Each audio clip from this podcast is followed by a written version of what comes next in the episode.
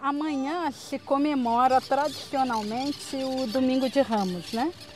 que são os dias que antecederam a, a crucificação de Jesus. E esse texto é muito interessante pelas características que, que estão dentro dele. Primeiro, é, são dias, Jesus tinha plena consciência do que ele estava fazendo nesse momento aqui. E é, o que acontece nesse contexto assim é revelador de quem Jesus é, do, da sua missão, para que, que ele veio. Né? E, e, e, a reação das pessoas também é, é, é muito interessante a gente perceber como é muito fluido né? A atitude, a resposta das pessoas a determinadas situações. Né? É, aqui, é, o povo nessa época, aqui em Jerusalém, em toda a área da Judéia, é, é, toda aquela região que Jesus percorreu, eles já tinham a expectativa de que é, é, viria um Messias. E eles só estavam aguardando para ver quem seria essa pessoa. Mas, na verdade, eles queriam um, um, um Messias, era aquele que é, é, o, o, os profetas do Antigo Testamento é, é, profetizaram acerca de um Salvador que libertaria o povo. Né? Só que a expectativa desse povo era de uma libertação é, é, do domínio romano. Né? E Jesus veio trazer, veio promover um outro tipo de libertação. Né? Então, é, é, é, a mensagem de Jesus como Messias nem era muito percebida é, é, é, pelas pessoas. O que as pessoas queriam era um cara que enfrentasse os romanos. Jesus, em diversas vezes, já havia enfrentado os escribas, os fariseus, que eram os, os é, estudiosos da lei, né? Ele já tinha enfrentado essas pessoas e com palavras de muita sabedoria. Jesus era aquele que, que ouvia e, e estava com contrito, com abatido ele, ele, é, é, ele parava o que ele estava fazendo, o caminho que ele estava trilhando para dar atenção para um cego que clamava pela atenção dele, por uma mulher que tinha é, é hemorragia, é, é, por leprosos que, que o procuravam para que ele fosse curado. Então havia um conhecimento de que Jesus era uma pessoa diferente é, que era o libertador, só que a expectativa que as pessoas tinham é de um libertador político, né? e não um libertador de almas, como Jesus é, era efetivamente. Né? E nesse contexto que a gente está vendo aqui, ele havia realizado um dos maiores milagres dele, pelo menos que as pessoas reconheciam, né? porque ele tinha ressuscitado um cara que estava morto há quatro dias, que era Lázaro numa cidade muito próxima ali a Jerusalém.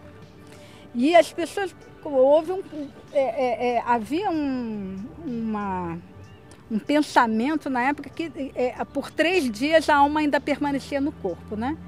E Jesus, quando ressuscita Lázaro no quarto dia, significa que não tinha nenhuma chance do cara estar tá adormecido, que pudesse voltar a viver por, por é, é, é, outros motivos que não fosse um verdadeiro milagre que ele tinha realizado ali.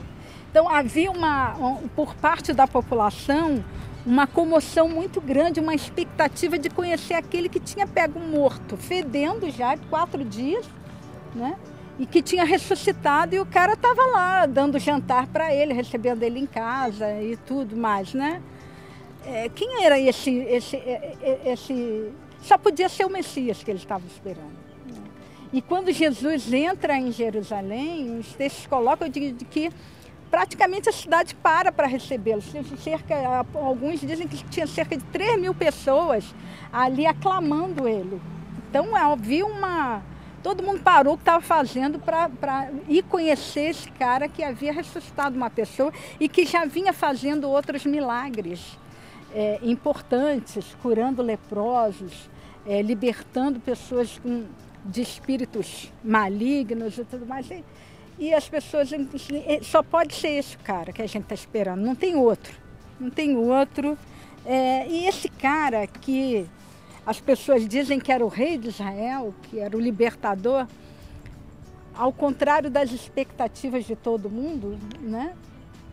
Ao invés de vir num cavalo e com, uma, com um exército atrás dele, ele entra na, na cidade de Jerusalém num jumentinho, né? É, o cavalo é um símbolo de, de poder, símbolo de, de força, né? O cavalo é o meio de transporte dos guerreiros. E ele entra num jumentinho. Para quem lembra de um jumentinho, tem é, o que? No máximo um metro e meio, né? Que eu posso até montar sem fazer muito esforço. Mas, mas é completamente, quer dizer, o jumentinho, quando você sobe nele, você quase arrasta o pé no chão, né? É, e, e é com esse meio de transporte que Jesus é. Ele aguarda fora da cidade de Jerusalém e manda os dois discípulos dela, vão lá e vocês vão encontrar em tal lugar assim, assim, um jumento, um, alguns colocam que é o jumentinho e, e, a mãe, né? E outros textos. Esse texto está escrito nos quatro evangelhos, o que mostra assim a, a relevância que ele tem para nós, para ser registrado dessa forma, né? E aí é, os dois discípulos vão lá e encontram o jumentinho lá preso e a, seguem as orientações de Jesus, porque o dono do jumentinho não ia deixar levar e Jesus diz, olha, se o cara reagir não quiser deixar levar, vocês digam para ele assim, olha, o, o mestre precisa dele. Aí os discípulos falaram, o cara, não, tudo bem, pode levar. Um, um jumentinho que nunca tinha sido montado por ninguém. E vocês imaginem o que é um, ser montado pela primeira vez, né? E surpreendentemente, o jumentinho não reage, aceita Jesus é, ser montado por Jesus e o transporta entrando e Jesus entra é, vitoriosamente.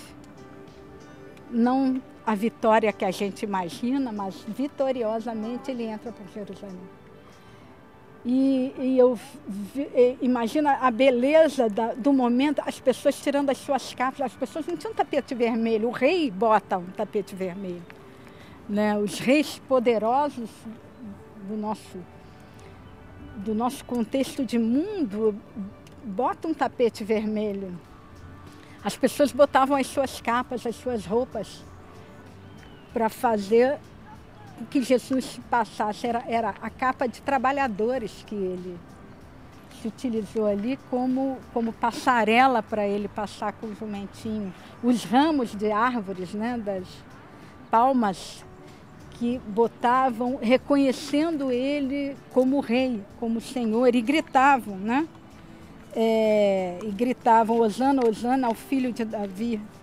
E, e, e, e, é muito interessante que Jesus é que quis é, representar essa cena, e por isso a gente fala que ele tinha muita consciência do que ele estava fazendo, porque em, em Zacarias, que é um livro do Antigo Testamento, estava previsto que o, o Messias entraria em, em, Jerusalém, seria transportado por um jumentinho.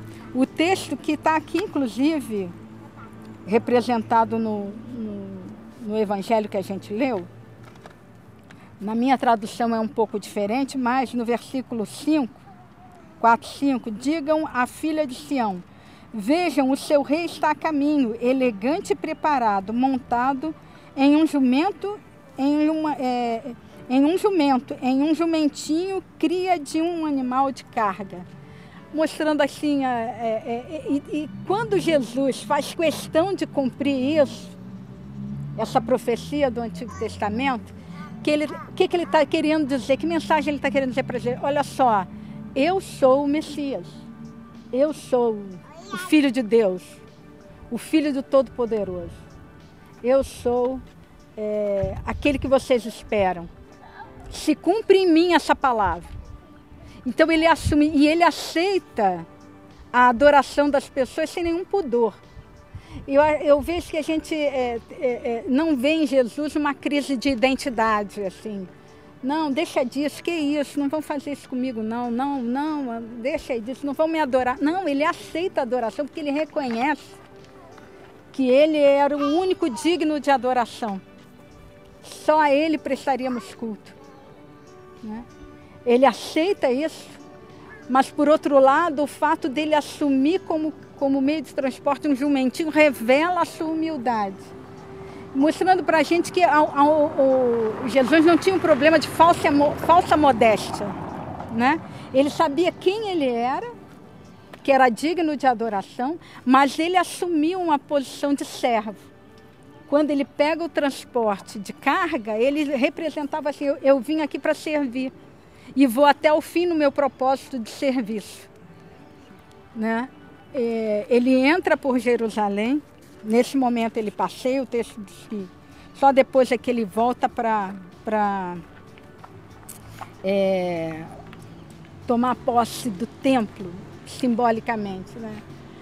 É, nessa época o templo, o templo representava o poder espiritual e era tomado pelos escribas e fariseus com uma falsa religiosidade.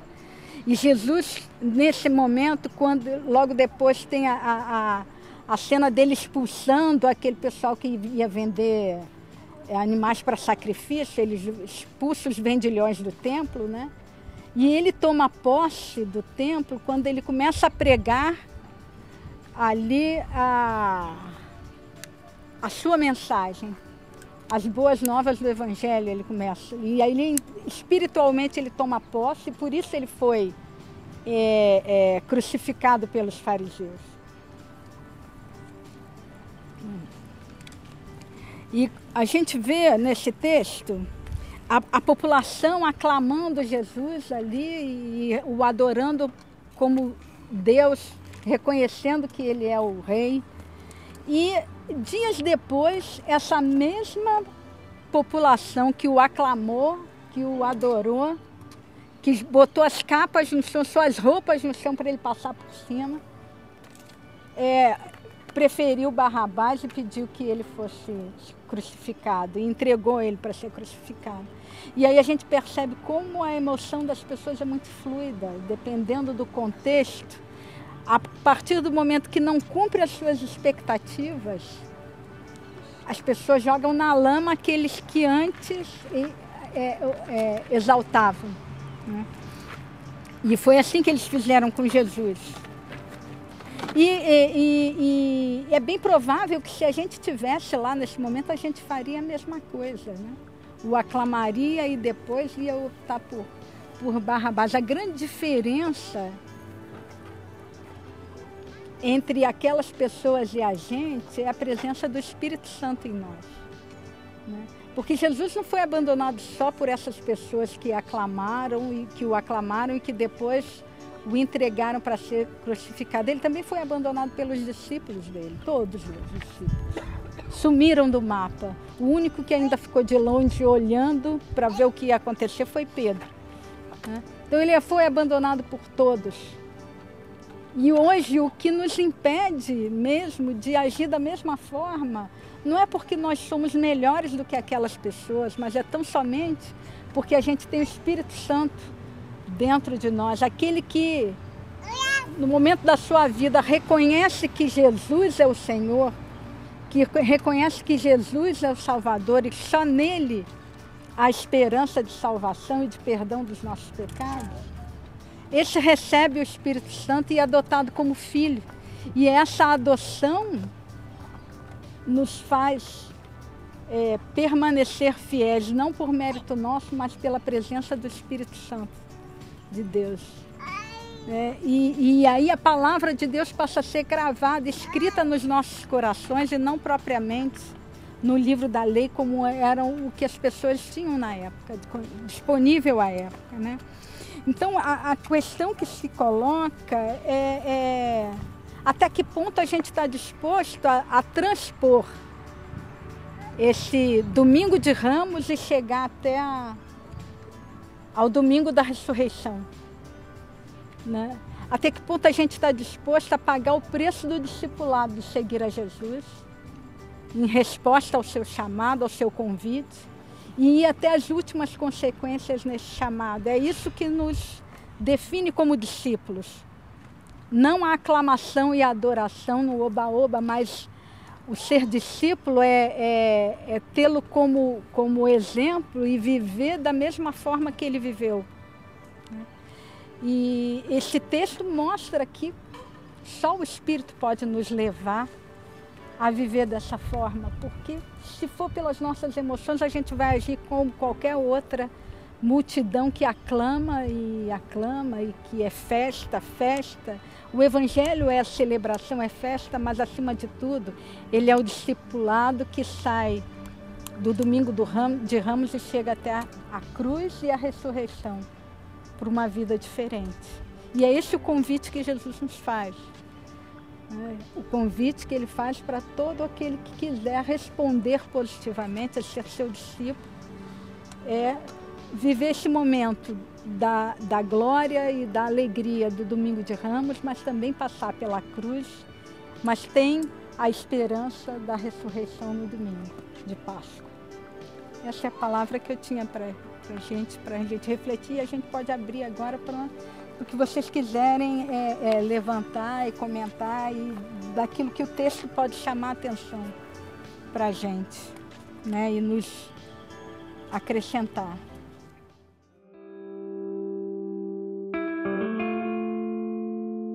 Urbana.